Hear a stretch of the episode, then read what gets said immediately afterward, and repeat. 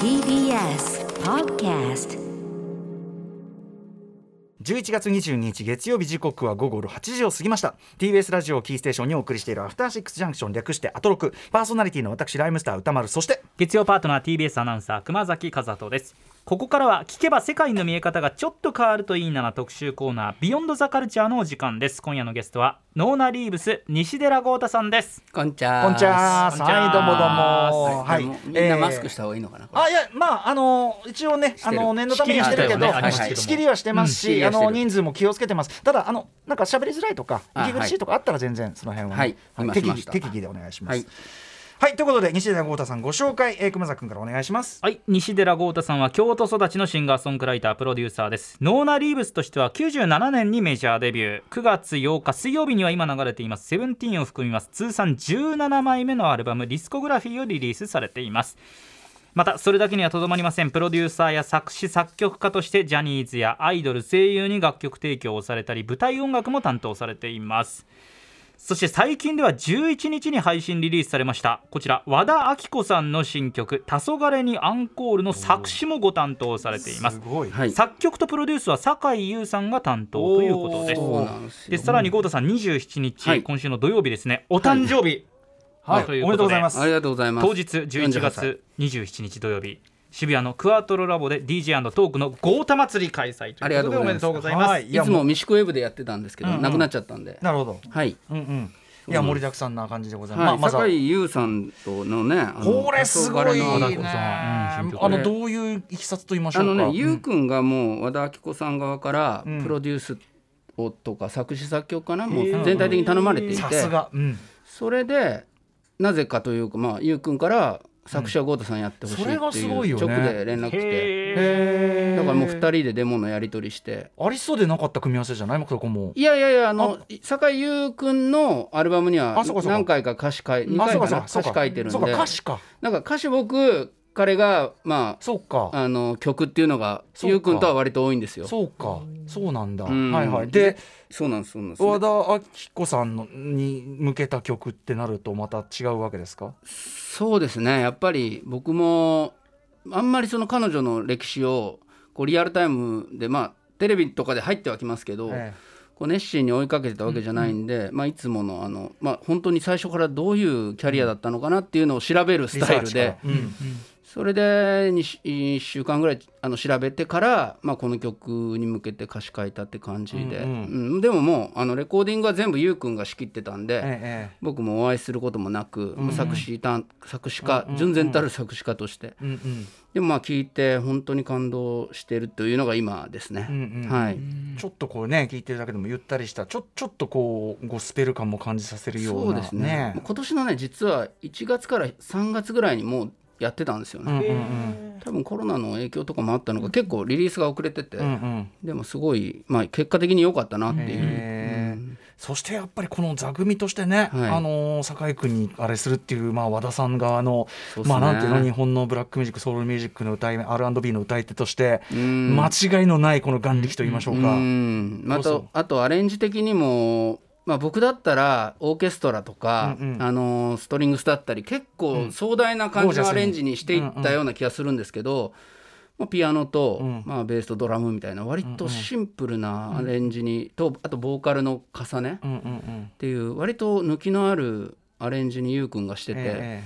ちょっと最初はであの意外だったんですけど、うんうんうん。でもそれもまた泣けるなっていう、ん彼女のあの和田さんのシンガーとしての魅力がすごい出てる曲だなと、えなるほど。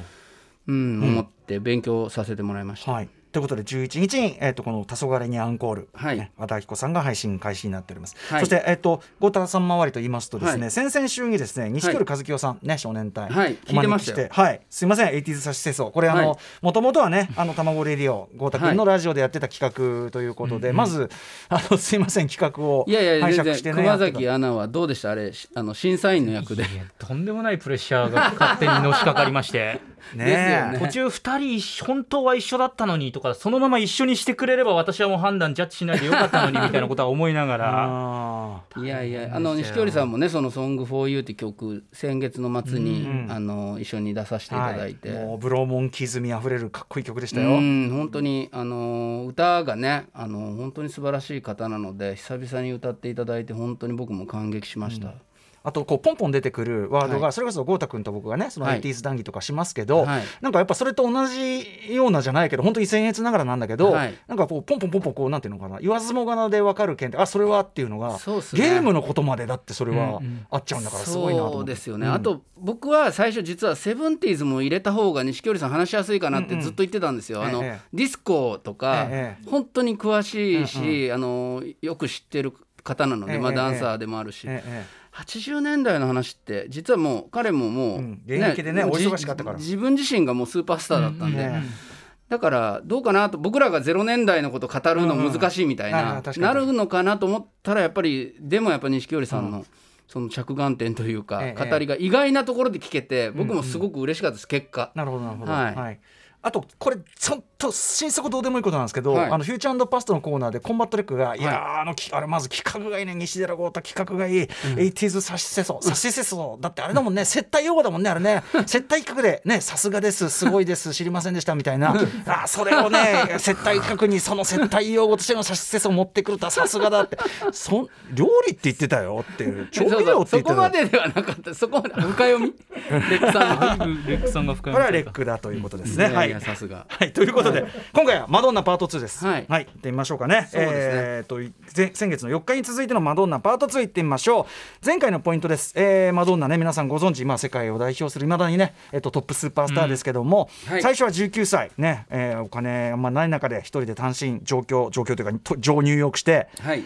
で、まあ、とにかくでも最初からスタースーパースターになるという強い意志を持ってはい自己プロデュースというかね。そうですね。最初からしてきたという話でした、はい。えーなんだけどもう最初の芽が出なかった5年間ぐらいね、うん。それを耐えてでついにブレイクをつかむというかね。そうですね。うん、で、そこから先は本当に彼女のもう卓越した時代のなんていうかな先を読むうん。嗅覚、アンテナそしてすごく柔軟な姿勢、ううん。ん、それを持ってまあサバイブしてきてるわけですよね。前回は1987年ぐらい、ちょうどあの初来日公演私がね、はい。初来日公演で、えー中止になっちゃってなんてはどうでもいい話もしましたけども。今日今日改めて聞き直してあそこ面白かったですめちゃくちゃあ。のマドンナ出せマドンナので言ってましたね。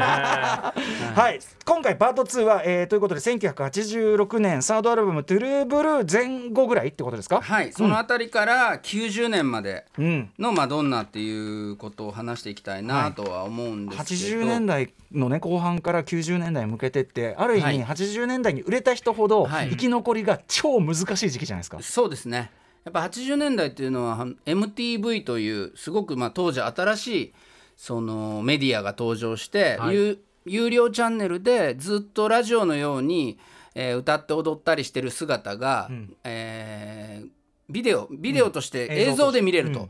だからまあ若かったり、まあ、ルックスが良かったり例えばセクシーだったり、まあ、美少年だったり美青年だったりとか美女だったりっていうのはすごく受け入れられやすい、うん。その一瞬でうん。世界中の人がその人のことを好きになるという、うん。そのある種麻薬のような、その本当1年でスーパースターになれるっていう部分もあるんだけど、うん。逆に言うと飽きられたり、うん。叩かれたり、もう分かったこの人たちはっていうのも早かったという意味で、うん。うん。実はその劇薬だったと。でその意味で言うとマドンナっていう人が、まあ、あの時期に84年とか85年の時期にいやもう2021年でもうバリバリやってるよって言ったら嘘だってみんな言ったぐらい、もういいわゆる色物というか、うん。あの体ボディの良い、はい。ちょっと見た目の良いちょっとやんちゃな女の子が23年活躍して終わりだろうなって多分みんな思ってる。これねそうなの。当時僕なあの、当時の同級生と、うん。シンディ・ローパー派とマドンナ派がいて、論争になりましたもの、はいはいはい。でマドンナなんかあんなのはチャラチャラしたあれで、うん。あの歌だってあれだしみたいなね、うん。うん。でいやマドンナは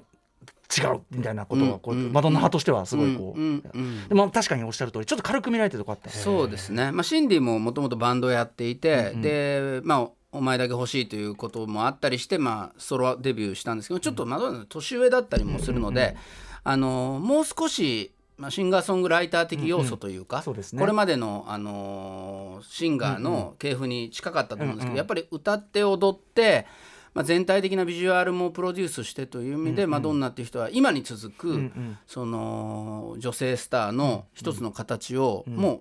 まあ、ゼロからとまでは言わないですけど、まあ、それぐらいに近いぐらい新しく作った、はい。まあ一人ですね、まあジャネット・ジャクソンななどもいるんですが、はい。で、えーマドンナにとって大きい変化っていうのは1985、6年に訪れまして、はい。ここにそのポップスに 80s ポップという僕らも好きな 80s ポップの本当に分岐点があるよっていう話はよくしているんですが1986年に前回最後の方にかけました「パパドンとプリーチ」という曲お父さんに対して説教しないでくれと。まあ自分はまだ若くて身ごもったと夢もあったりするけどこの子供を、えー産みたいんだっていうような割ともう女性でしか書けないと言いますか、そういう同じような立場の女性を勇気づける、えー新しい女性の時代を切り開くアイコンのような形で、そのマドンナがそれまでは、えーナイスバディで女男の子にもちょっとこう、私はマテリアルガールよ。物質主義の女で何でも買ってくださいまあ皮肉を込めて、あーまえー。アイロニーはね入ってるけどもそうなんですそうです。あのでもセックスシンボルを演じてるとこが。マリリン・モンロー的な、えーブロンドに染めてロングヘアでナイスバディでみたいなそういうのを売りにしてまあ皮肉だったんだけどそれを、あのそれがスーパースターになる一つの道のりとしてやってきたマドンナが1986年にファンタジーからリアルへという動きの中でショートカットにして、でまあ、結婚もして、そしてそういったえー女性としてのメッセージを歌う「パパドンとプリッチ」を出すと。で、えっともう一個言うとマドンナの音楽的原体験っていうのが、まあ、彼女がデトロイト出身でミシガン州の、まあ、車とかよく作ってるでそのデトロイトっていうのはモータータウンというような言い方をしていて、モータウンという、まあ、僕もよく話しますけれどもマイケル・ジャクソンとか、まあ、シュープリームスとか、えースティービー・ワンダーなんかが出たその、えー地元で育ってるんですよね。でちょうど1958年生まれマイケル・ジャクソンとプリンスとマドンナっていうのは同い年なのでモータウンがまあちょうど生まれてどんどんどんどん大きくなっていくと10歳ぐらいになったらもう、えー地元の音楽初めて聴く音楽はモータウンみたいな、そういうような音楽的原体験の中でマドンナは育っていてで本人がおっしゃってるのは女の子の友達はみんな黒人だったと。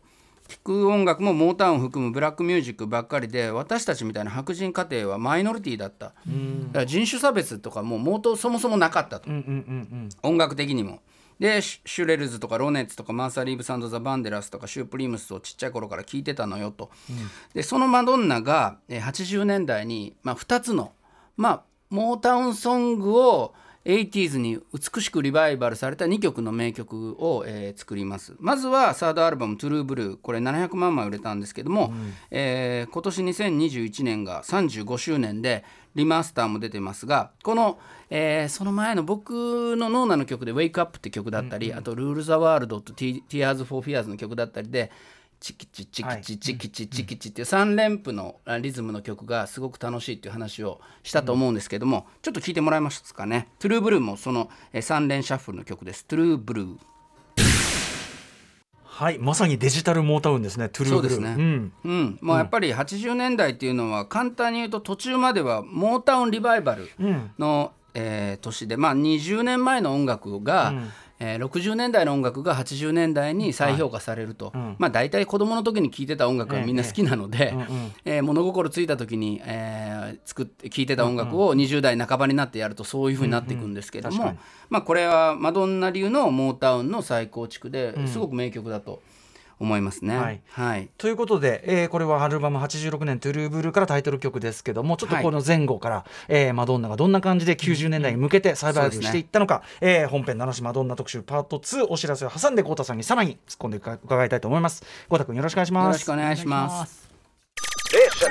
After Six Junction. はい時刻は8時16分です。TBS ラジオキーステーションに生放送でお送りしております。アフターシックスジャンクション。この時間は特集コーナービヨンドザカルチャーをお送りしております。ゲストはノーナリーブス西寺豪太さんです。80s ポップ戦国武将図鑑マドンナ編パート2です。よろしくお願いします。よろしくお願いしま。す。ちょっとねあの冒頭にと言いますかあのマドンナといえばということと、あのこの前、えーこの番組でもねあの特集の中に登場された錦織一清さんをつなぐトライアングル僕僕を含めてですけどあの2016年の2月に埼玉スーパーアリーナでマドンナがライブやりまして、ニュース覚えてる方いるかもしれませんけどその当時めちゃくちゃマドンナが遅刻してたんですよ。あの待たせることで。そうですそうです、ね話題になってました。1時間半とか2時間とか、まあ、1時間ぐらいはみんなまあこんなもんかなって待ってるんですけど、うん結局そのライブの終わりの時間がその埼玉スーパーアリーナとかだと神奈川とかから来てる人もいるから、電車が間に合わないか本当だよら、ね。最後の方の一番いいところ見れないみたいになってくるんで。はいでもあの僕は錦織さんを誘って、うん。えー車であの埼玉スーパーアリーナまで見に行ってたんですけど、もう2時間マドンナが遅刻するから僕もういや別にぶ自分は待つのいいんだけど、ええ先錦織輩待たしてさんを待たせるなんてなんだこいつは。マドンナまあねなりますよ。ちゃんとせえよと思って。これだからまた後楽園以来のマドンナ出てこい これですよね、うん。いや本当そうなんですよ、でも錦織さんは割と笑ってて「大丈夫大丈夫」みたいな感じで、もうろもうだからもう今思うと5年前ですけど、んでもあの錦織さんがおっしゃっててああすごいなと思ったのが、マドンナが結構ダンスしてて、ん。こうスクワットみたいなダンスも結構するんですよ。うんうんはい。でその当時マドンナ57歳だったんですね、ええ5年前の時点で。で錦織さんが何ておっしゃったかっていうと「豪太美空ひばりさんが亡くなったのは52歳の時だぜ」って言ったんですよ。今のマドンナの方がずっと年上なんだようんうんって錦織さんがおっしゃって、うんうんそれってなんかマドンナだからこそ、なんか元気なのが当たり前みたいな、そうですね。マドンナって元気だよなって僕ら思っちゃうんですけど、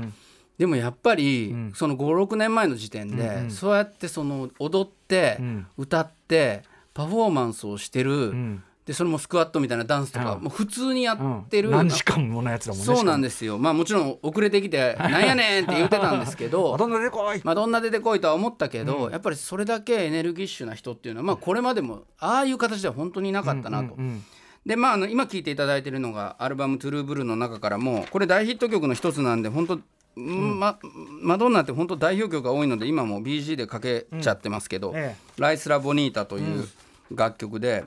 えーこの曲も本当に、えー全米4位かな、まあ、シングルカットがちょっと遅かったっていう理由でそれぐらいの、えーチャートにはなってますが、ん。本当にあの時代を彩るというか、ん。80s ポップとはこれだみたいな楽曲なんですがその後、えーマドンナはですねいろいろ映画撮ったりとか、まあ、ショーン・ペンと結婚してまあそその中でこうなんだろうなショーン・ペンっていう方、まあ、あの僕より歌丸さんの方が詳しいと思うんですけど結構まあ血の気の多いというか当時はね。うんうん。当時は。でまあ本当にもう考えられないぐらいこうマスメディアが、メディアパパラッチみたいなものがあの二人を追いかけ回して。それでや、ね、嫌になっちゃうのも当然あるけど、それで結構トラブルになってそのショーン・ペンがあの、まあ、パパラッチを殴ったとかなんかそういうようなこともいろんなことがあって、ん。もうみんなが、まあ、その2人のそのカップルを追いかけますみたいな。で結局4年間の結婚生活があっていろんな事情があって離婚するんですね。うん。で、えっと、トゥルーブルーで、まあ、その間にその、まあの歌丸さんが見に行ったけど見に行けなかった日本へのツアーなんかもありましてさまざまな動きをしながらマドンナが4年ぶりに、えーリリースしたのが「Like a Prayer」というアルバムですね「祈りのごとく」なんて言われてたこともあるらしいんですけれども、えーこのアルバムは、えー当時ですねやっぱりち父親とか、えー子供の頃に亡くなった母親とか家族とか、それから宗教カトリック。それからショーン・ペンとの離婚などいろんなんマドンナの、まあ、精神的な奥深いところに本人が向かい合った作品ということで、非常に現代でも評価されてるアルバムなんですが、えー一つまあポイントとしては今あのえーライカ・プレイヤーという曲後ろかかってるんですけど頭にギャギャギャギャギャギャってこれ、プリンスが弾いてるうんうん。ヘビメあのヘビーなギターだったりするんですが、結構このアルバムはプリンスともまあ交流しながら、あと後で聴いていただく「ラブソング」っていう曲を一緒に、えーデュエットしたりとか、えー共作したりとかっていうのも一つのポイントとなってるんですが、はい。何よりまあ聴いていただきたいのはやっぱりそのマドンナのメタモルフォーゼといいますか、それまでは、えーポップのアイコン、それから、まあ、徐々に変わりつつあるあの女性の応援団長としてのマドンナ、えーっていうのがいたんですがマドンナはずっとこういうふうに言ってるんですね。私が音楽を通じて伝えようとしているメッセージが一つあるとすればそれは自分の人生を有意義に過ごしてっていうことよと。自分の夢を信じてほしい。自分自身を表現するのよ。私はそれしそれが一番伝えたいことだそれななぜなら彼女は一般家庭に生まれてスーパースターになっていった女性がいろいろこう男性優位のレコード会社の中で、まあ、ずっと私はただのセクシーな小娘のように扱われてたけど、彼らが間違ってるその年寄りのヒエラルキーで成り立ってるレコード会社の考え方を間違ってるってことを証明しなきゃいけない、女の子にはこの戦いが必要なのよと。でプリンスやマイケル・ジャクソンにはこんなことは起こらないわって言ったりもしてる。まあいろいろ叩かれたりしながらも自分の作品を作りながらどんどんどんどん一人の女性としてもそれから、えー女性の応援団としても、えー強強く表現を強強めていったマドンナなんですけどその中でですねやっぱり彼女の人物像像だったり人生観を最も強く表現したメッセージソングがこの「ライカープレイヤーな」の中に入っている「エクスプレス・ユアセルフ」という曲じゃないかなと思います。1989年5月9日にリリースされてこれ US2 位ですね。2位になった曲ですがデビッド・フィンチャーがミュージックビデオを撮影して200万ドルという当時最高額の制作費もビデオも、制作費のビデオも作られたんですが、まあ、この曲自体も歌詞がすごく素晴らしくてですね「Come on Girls Do You Believe in Magic」ってマドンナが「女の子たち愛を信じてる言いたいことがあるよこんな感じよ」って言って始まるんですけど、ともかく「Don't, Don't Go for Second Best Baby」も2番手に選ばれるようじゃダメだと、あなたの愛をちゃんと男性に確かめなさいと、誰でもいいって思われてるんじゃなくてあなたはその男性にとって一番になんなきゃいけないしそれを確かめなきゃいけないしであなた自身を表現してその彼ボーイフレンド、えー彼にも彼自身をさらけ出させなさいと。でダイヤの指輪18金のゴールド可愛い車も素早く通り過ぎるだけよとそんなことじゃなくてもう本当の愛をあなたは手に入れる必要性があるんだからだからあなた自身を表現しなさいっていうもうまさにその女性自分を自分をリーダーとする女性に対してみんなに応援してるというような歌で非常にここで、そのトランスジェンダーの方だったり LGBT 的なことも含めてあのあなた自身をちゃんと誰に何を言われようと表現ししなさいというマドンナの考え方が本当にこう結実した代表曲だと思うので、えー歌詞もあの後から調べたらいろいろ今出てくると思うので、えー注目しながら聴いていただきたいと思います。マドンナで「エクスプレス・ユアセルフ」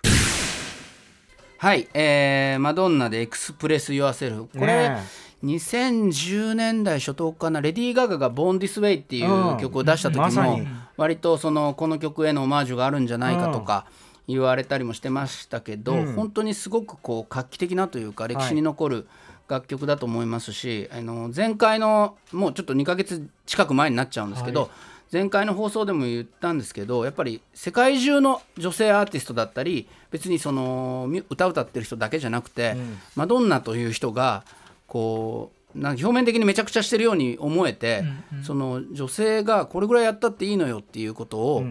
えーまあその、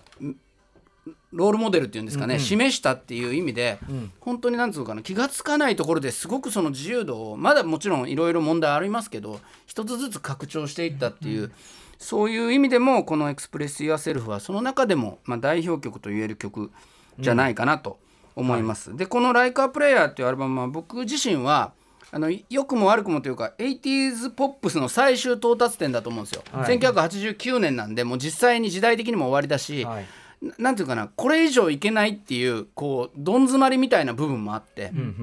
で、えーだけどまあマドンナの中で「トゥルーブルー」っていうアルバムにあその一つ前のアルバムにあったものをもう一回ちゃんとやろうよっていう曲も結構多いような気がしてるんですよね。あそのなんか自己コピーといいますか、さっきの「トゥルーブルー」っていう曲をもう一曲作ったっていうのが「チェリッシュ」っていう曲なんですけど、この曲も先ほどちょっといいあの急いで言っちゃったんですけども「ダクツダクツダクツダクツ」っていううん、80年代にもう一度こうなんていうのかな楽しい音楽として、えー浸透した、えーモータウンがよく使った3連シャッフルビートでこの曲で「トゥルーブルー」もやったんですけどやっぱりマドンナが体の中にあったんでしょうね、当時マドンナも一番のこのアルバムでお気に入りの曲だと言ってましたし結構ライブなんかでやってもこの曲すごいみんな盛り上がるというか、あのいつ聴いてもいい意味であのオールディーズというかその古,、古びないオールディーズっていうんですかね、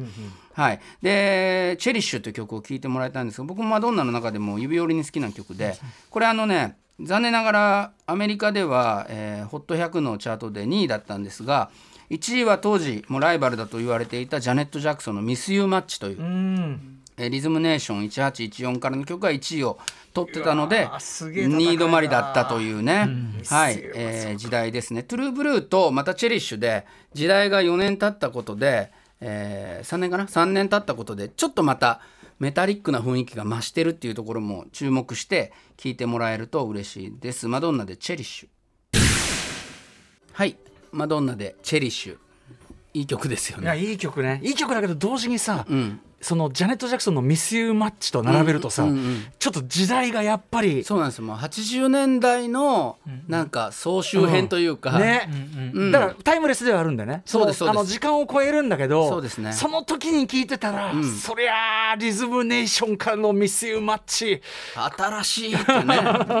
そうジャマルイスのね。本当ですよね、いやでもどっちも、他そうですねちょっとだからこのさっき言ってたようにこの「ライカープレイヤー」ってアルバムはマドンナ自身は、ん。あの本当にマドンナのいいところいっぱい入ってるんですけど、うんうんうん。その80年代マドンナという風船はもうパンパンになってるっていう,、そうだよね。うん。これを爆発させるかさせないかっていうギリギリのところに行ったアルバムだなってそこにそのシリアスなその悩みとか、いろんなものは入ってるんだけど音楽的なフォーマットで言うとあのライカ・バージンとかから始まった、んうん。ちょっとしたやっぱりこうデトロイト出身なんで、うんうん。あのモーター、うん、リバイバルの匂いみたいなものの、なんつうかどっかにほのかにある明るさみたいなものがすごくこうもう最後の最後の花火みたいな感じはしますね。まあだからそのでなんだけど言ってることがマテリアルガールのそのシニシズムっていうかそのあのアイロニーからすごくストレートなエクスプレスセルフになったってとこでそう。そう。90年代がんアティチュード的には準備されそう。です。そうです。さあ。逆のこと言ってますからね。ダダイヤモンドいらないってそねうそうそうそう、ん。まあだからあれはもちろんだからねある種の皮肉だったんだけど。さあこれ90年代にじゃあ次どうジャンプすんだよね。どうすんの？ここれどうすんの？ジャンプ次第で終わるよだって。そうですそうですあともう一個その今先ほどちょっと言ったプリンスとの共演も80年代にまあありがちって言ったら変ですけどビッグネーム同士で曲作ってっていうもののその一つのまあ成果といいますか今となってはプリンス亡くなったんであれなんですけどすっごく当時も不思議な曲だとまあ僕自身は好きですけどちょっとラジオを使って、あのみんなで聴いてみようというこのシングルじゃないんですけど、プリンスとマドンナのこの1989年の「ライカープレイ」に入ってた非常にまあ面白い、まあ、ちょっと変わった、んでもこれもまたその先につながっていくんですけど、えー楽曲でプリンスとマドンナが共作して、まあ、唯一かな一緒に歌ったの。えーということで、ね、マドンナのアルバムに入っております「ラブソング」聴いてください。古川さんもかっこいいと。ね、今聞くとだから逆にまあ今っぽいっていうか。でですよねこの空間の抜け方とかね。このすごくね抜けたビート感、だから当時プリンスとかすでに「サイン・オブ・ザ・タイムズ」とかでもやってたけど、はい、その後ですよねそのグルーヴ感。なんだけどだから普通この二人さ、ん。デュエット初めて出すったら、なんか甘いバラードでも歌ってさ、ん。めめちゃくちゃ。普通だったらシングルにしますよね、だけどなってないんですうん。よだ、からやっぱ本人たちも実験作っていうかちょっと攻めるつもりで作ったんでしょうね。そう1988年の3月13日にペイズリーパークスタジオミネソタのチャンハッセンというところにあるプリンスのスタジオでまずレコーディング土台を作って、うんうんマドンナ側のミュージシャンとかマドンナもキーボードちょっと弾いたりとかして、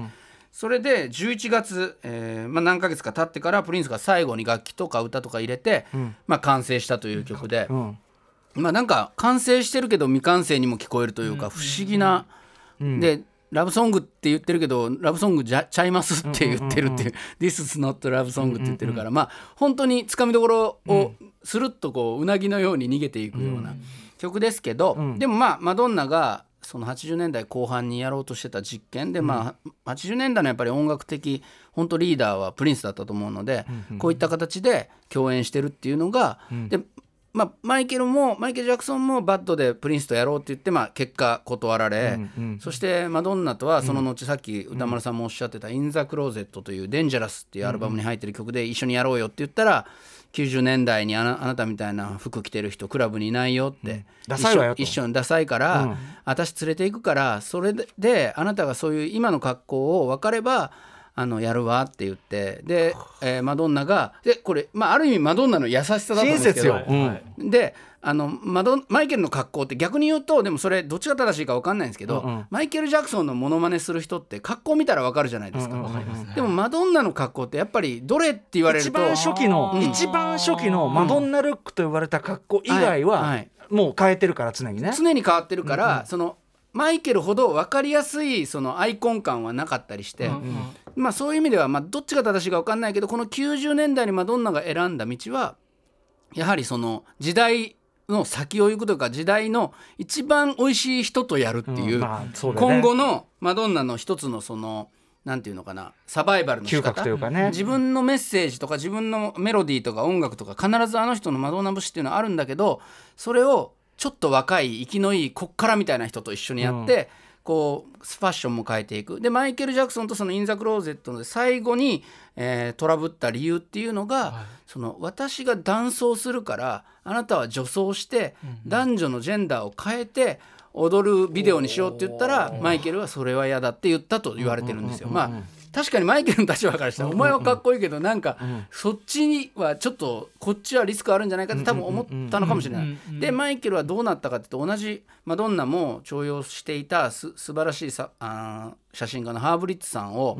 マイケルは「イン・ザ・クローゼット」という、えービデオで監督に指名して、ナオミ・キャンベルと一緒に結果やるんですよね。ですごくそれはん今までのマイケルじゃないオールバックにしてたりとか、あの本当にねあのマイケル・ジャクソン的なファッションではあるんだけど、ハーブリッツが混ざってるんでマドンナのなんていうのかなアドバイスもマイケル・ジャクソンもやっぱ聞いたんですよね。でそんなような関係性もありながらあのプリンスとの、まあえーラブソングはこうやって永遠にアルバムの曲として残ったからよかったなんて思ってるわけですけども、そして90年代へというとこなんですよ。で、えーこれね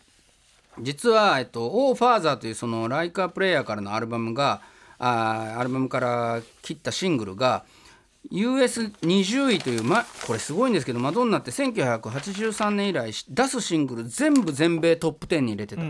それが初めて20位になった。これすごいことなんですけどアルバムからカットしてるから、はいはい。でそのシングルトップ10記録が17曲で途絶えちゃった。うんうん。でレコードレーベルワーナーが心配して、これやばいんじゃないのって次に「Keep It Together」って曲をリリリリースするっていう風になってたんですけど、これオーファーザーがじえー20位だったらもっと下行っちゃうんじゃないかっていうことで、急遽ちょっとファンが買いやすいように新曲1曲急いで作ってくんないかっていう風に B 面でいいからっていう風にマドンナに頼んだらしいんですよ。そしたらマドンナが作ってきたのがこれから聴く「防具という曲そだった。れで防具なのかよ。それでみんな感動しちゃってこれシングルだろうってなったのがこれね90年の3月20日にリリースされるんでもう完全に新時代の楽曲になってる。いやーやばいな。こそうなんのこのですこれ80年代から90年代。これ熊崎アナにはもうずっと 80s、80s って言ってましたけどここで90年代で、あの入りました。90s っていうね時代の、えー特集もやりましたけどこの辺でちょっと接着してくるんでこれは。これもうねもう90でも全然違うってまあ思ってもらえるとは思うんで、ぜひ聞いてみてください、これこそマドンナを代表する。そればっかり言ってますけど。いや本当に。そうなんですよ。本当に。えーマドンナの象徴的な楽曲ですね「防具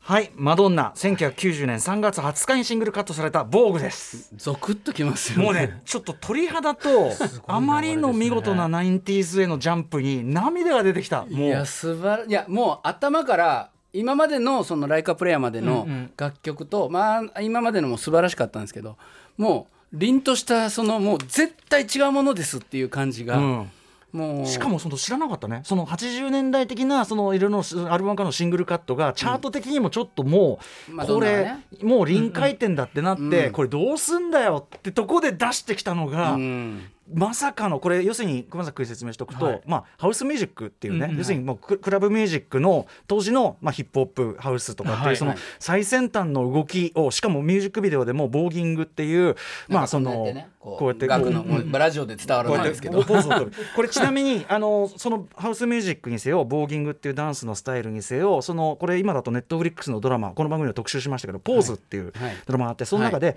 あの LGBTQ コミュニティ特にトランスジェンダーの皆さんがずっと育んできたボールルームカルチャーっていうのがあって、うん。そこのものすごいアンダーグラウンドな世界世間でも一番こうなんていうのかなあの抑圧され差別されてきた人たちがこう自分たちの文化として育んできたもの。それをまあある意味マドンナ流にまあ消化した。これをだからね文化的に搾取だっていう言い方もできるけどでもポーズってそのドラマの中で要するにあのどう受けて、まあ、あのマドンナが私たちのやつやってるよっていうのをやっぱその基本的には私たちのここで作ったあれをマドンナがもうボーギングを踊ってると私たちの文化が認められたんだみたいな、まあ、一瞬喜ぶ、まあ、それが一過性でもあったりすることを嘆く場面もあるんだけど、あのというのがあってやっぱだからここでマドンナが80年代がだ多分ククラブ遊びとか死ぬほどしてる人だから、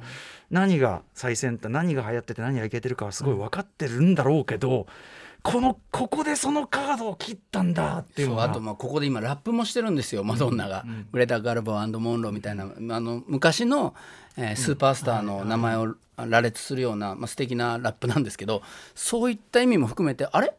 今までと全然ちゃうやんってここでみんなまあ日本ではちょうど昭和から平成になったぐらいのタイミングなんですけど、まあ、ベルリンの壁も崩壊して、いろんなことがあって90年ってなったスタートっていうのがもうこの防具だったと。で世界的にはもうそのヒップホップとかクラブミュージックがはいガーッともう盛り上がってきて、もう音楽が変わる文化が変わるって、みんなが世界中のみんなが感じてる時にはいこれを切ってきた。そしてそのまあ 80s 関ヶ原リズム関ヶ原なんて言ってましたけどこの「4 on the floor」っていう四つ打ちというドゥッドゥッドゥッチッドゥッチッドゥチッドチっていうリズムをまあそれまではディスコの時代はいろいろなあの R・ ヤングっていう名ドラマーだったりフィラデルフィア・ソウルの時代から生演奏でドゥッチッドゥッチッドゥチッドゥチっていうリズムをあの名ドラマーがやってただんだんそれが機械的になるようになってきて、そのローランドのリズムマシンにうちあのもう本当に入れ替わって、完全にこのシェップ・ペティボーンっていうもともとは、えーリミックスでトゥルーブルーとかライク・ア・プレイヤーとか、あのエクスプレス・ユア・セルフもリミックスしてましたしジョージ・マイケルデュラン・デュランペット・ショップ・ボーイズそれからジャネット・ジャクソンも当時ライバルだったと思うんですけど、リズムネーション1814っていうアルバムからのシングルの曲全部シェップ・ペティボーンがやってるというもう本当に旬な人だったんですけどハハウスミックスはもうシェップ・ペティボーンがやるってそうですね、うんそれを、えーシェップとマドンナが共作したというのがこの「防具でこれでまたら新しい時代に行く。はい、そして、えっと、もう一曲言っていいですか？あのこれは BG レインで「Justify My Love」という曲があるんですがこの 80s マドンナ後半これね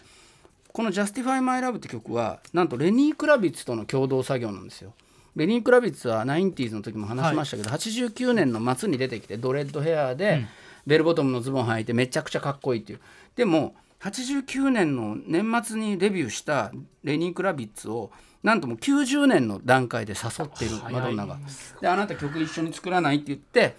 ちょっとさっきのそのプリンスとやった、えっと、ラブソングのノリに近いとは思ってるんですけど、攻撃的な新しい楽曲で、えーレニー・クラビッツとイングリッド・シャベイズさんとマドンナの共作という形でこの「Justify My Love」というシングルを出すんですがこれもまさに80年代的じゃないもう新しい、えーだって完全にとグラウンドビートじゃないですか。そうなんですよ、それでなおかつこれで全米ナンバーワンだから、えー、防具は USUK ジャパンでナンバーワン、はい。そして「Justify My Love」は US ナンバーワンということで90年代またマドンナ行くでみたいな。でなおかつ来たばっかりのレニー・クラビッツもこう誘ってレニーにとっても出世作になり翌年のセカンドアルバム「ママセッドで」えー1964年5月26日までのレニー・クラビッツは大ブレイクしていくと、だからその直前にもうポッとこうマドンナが、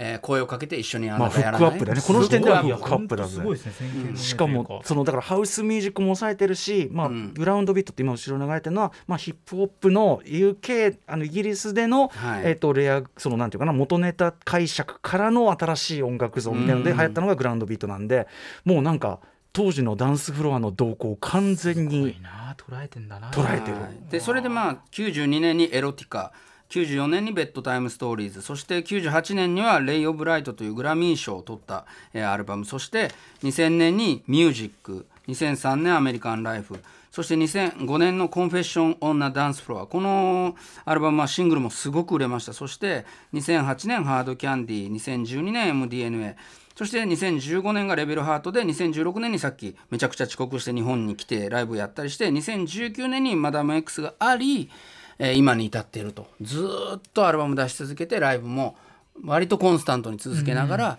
新しい音楽を生み出していってるマドンナの80年代から90年代のところで今日は終わりかなと。はい。まあ、でもこの防具へのジャンプを成功させたのがその後そうですね。につながったと言えますよね。はい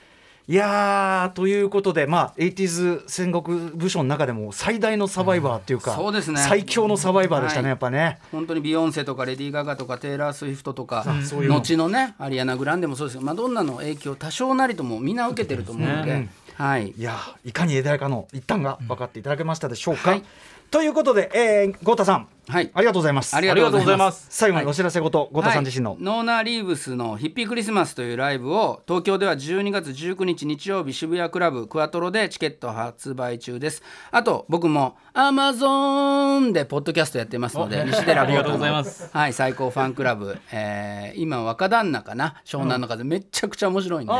ぜひ聞いてみてください、はい。ということで豪太さん次は何やろうかまたねご相談しながら考えていきましょう。はい。西寺豪太さんによる、えー、80s ポップ戦国武将マドンナ特集パート2お送りしました。豪太さんでしたありがとうございました。ありがとうございます。明日のこの時間は世界的にも珍しい日本独自に進化してきた貴重な文化映画パンフレットの歴史特集です。やった。